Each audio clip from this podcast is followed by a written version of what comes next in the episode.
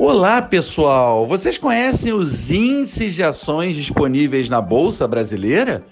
E o Ibovespa, principal dos índices, seria um investimento eficiente? Esse é mais um podcast com o professor Carlos Heitor Campani. Seja muito bem-vindo, seja muito bem-vinda. Essas e outras questões eu respondo a partir de agora.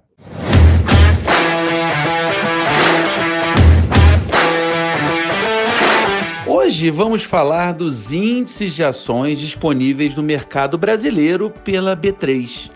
A ideia é explicar tudo aquilo que é relevante para você saber, inclusive entender perfeitamente o que significa dizer que o Ibovespa passou dos 120 mil pontos ou que voltará a patamares abaixo dos 100 mil, por exemplo. É claro que os conceitos que explicarei aqui servirão igualmente para qualquer índice de mercado, tais como índices de renda fixa, imobiliários e etc. Mas o foco nesse podcast é realmente a Bolsa Brasileira de Ações. A B3 oferece quatro índices amplos, ou seja, representativos de todo o mercado acionário. Antes de me aprofundar nesses quatro índices, ressalto que há atualmente um total de 37 índices na B3. Além dos quatro índices amplos, há quatro índices de governança, 18 índices de segmentos e setoriais, dois índices de sustentabilidade e, por fim, nove índices em parceria S&P Dow Jones. Os quatro índices amplos são assim denominados porque consideram todos os papéis representativos de ações ordinárias e preferenciais, além de units de ações de companhias listadas na B3. Note que os BDRs, Brazilian Depositary Receipts, não entram na composição desses índices, muito menos os fundos imobiliários, por exemplo. As ações ordinárias de companhias abertas são aquelas que dão direito a voto e voz ativa nas assembleias. As ações preferenciais são aquelas que não dão direito a voto, com algumas poucas regras de exceção, mas que têm preferência a receber dividendos, ou seja, elas têm prioridade em relação às ações ordinárias nesse quesito. As units representam pacotes compostos por mais de uma classe de valores mobiliários, tal como uma ação ordinária e uma preferencial, empacotadas juntas e que não podem ser negociadas separadamente. Ações ordinárias normalmente terminam com o dígito 3, tal como em PTR3, ação ordinária da Petrobras, e ELET3, ação ordinária da Eletrobras. Ações preferenciais podem terminar em outros dígitos, como PETRI 4 e ELET 6. Já as units terminam em 11, como por exemplo BPAC 11, a unit do Banco Pactual, ou SAPR 11, a unit da Sanepar. Mas atenção, pois nem tudo que termina em 11 representa uma unit já que, por exemplo, fundos imobiliários também terminam em 11.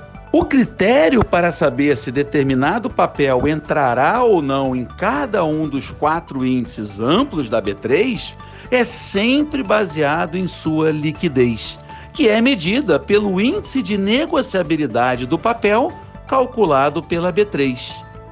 Os índices IBRX 50 e IBRX 100 capturam, respectivamente, os 50 e 100 papéis com maiores índices de negociabilidade.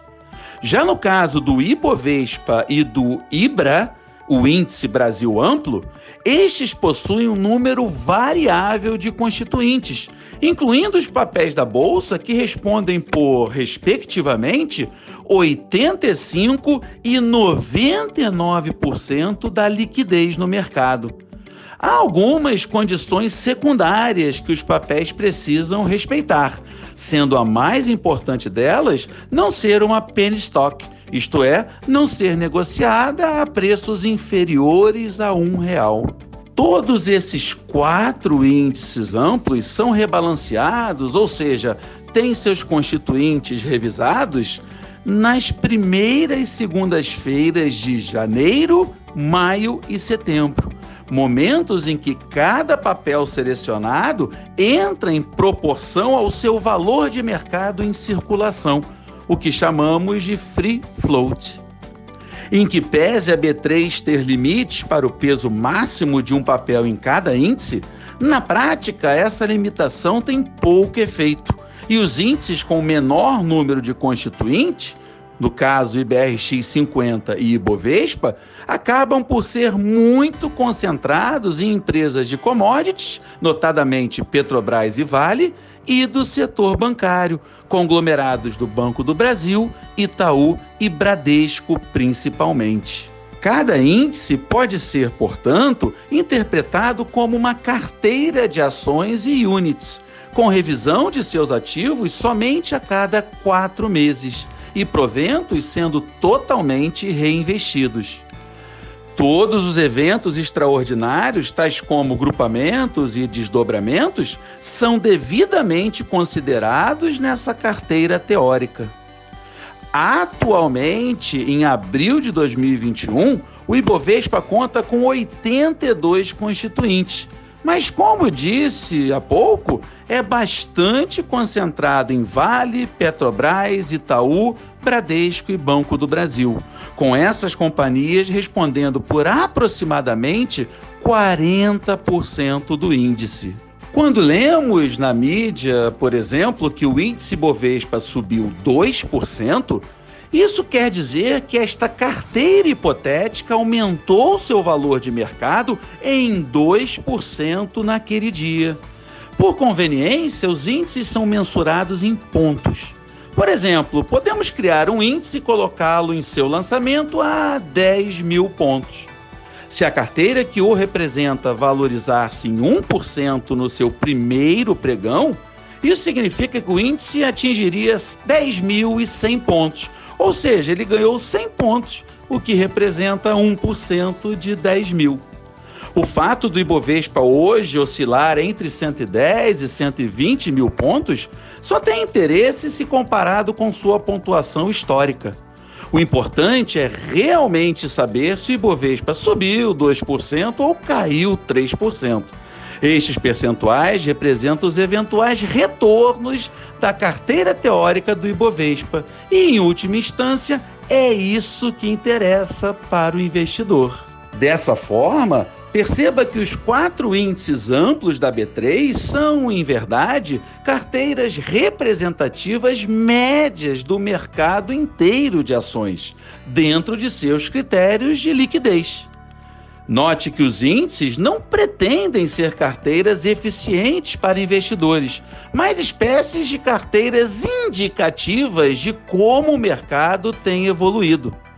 Uma carteira eficiente se atende aos objetivos do investidor da melhor forma possível. E para isso existem técnicas econométricas não apenas para escolher os papéis que entrarão na carteira, mas também para combiná-los na proporção ideal. Sem nenhuma surpresa, há inclusive diversas pesquisas acadêmicas que apontam o Ibovespa como uma carteira ineficiente e, portanto, não indicada idealmente para se investir. Nesse contexto, lembro que os ETFs, Exchange Traded Funds, são fundos que procuram seguir um determinado índice. No caso do Ibovespa, este é de longe o mais seguido, por nada mais, nada menos que cinco ETFs. Em minha singela opinião, há espaço para muita evolução. Para isso, um índice amplo que nascesse de alguma metodologia para a construção de uma carteira de ações buscando performance superior à do Ibovespa precisaria ser desenvolvido.